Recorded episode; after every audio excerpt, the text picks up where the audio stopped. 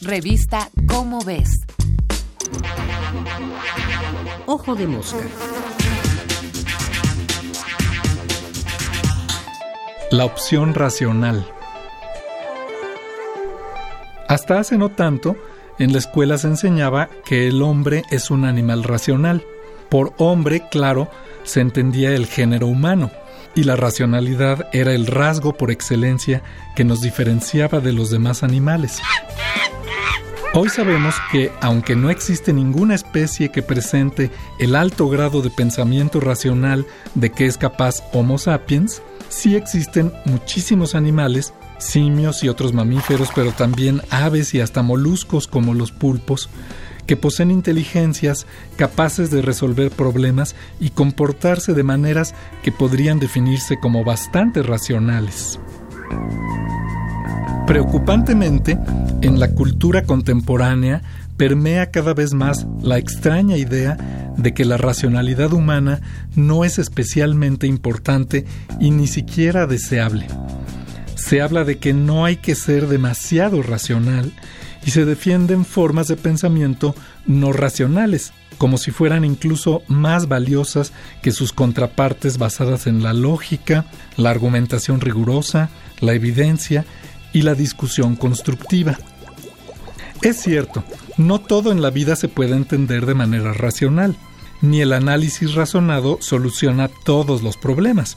Las emociones y sentimientos, el amor, las relaciones sociales con amantes, parientes, colegas, vecinos, compatriotas, el arte y sus infinitas derivaciones, donde el gusto subjetivo importa y mucho.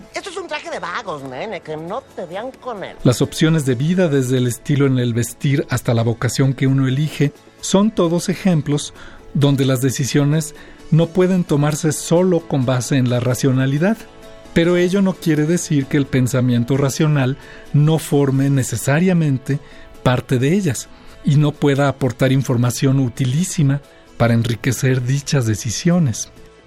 Sin embargo, oyendo a muchos gurús de la autosuperación simplista o a los promotores de ciertas variedades de pensamiento místico, parecería que nuestro lado racional es un enemigo interno contra el que habría que luchar cotidianamente para silenciar su voz y escuchar a nuestras emociones o a nuestro corazón.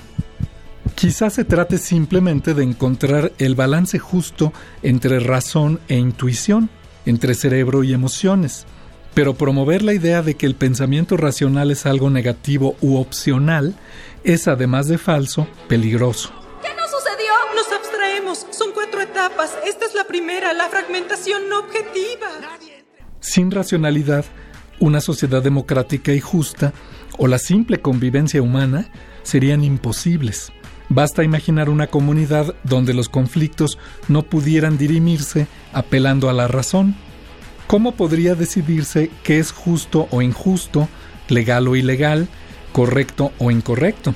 ¿Con base en emociones o juicios subjetivos? No, evidentemente.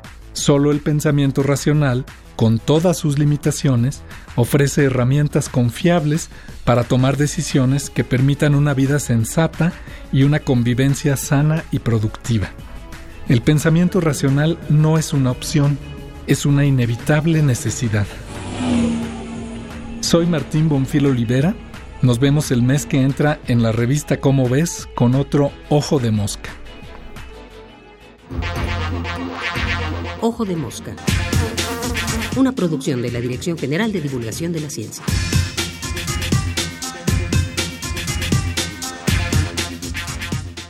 Revista Cómo ves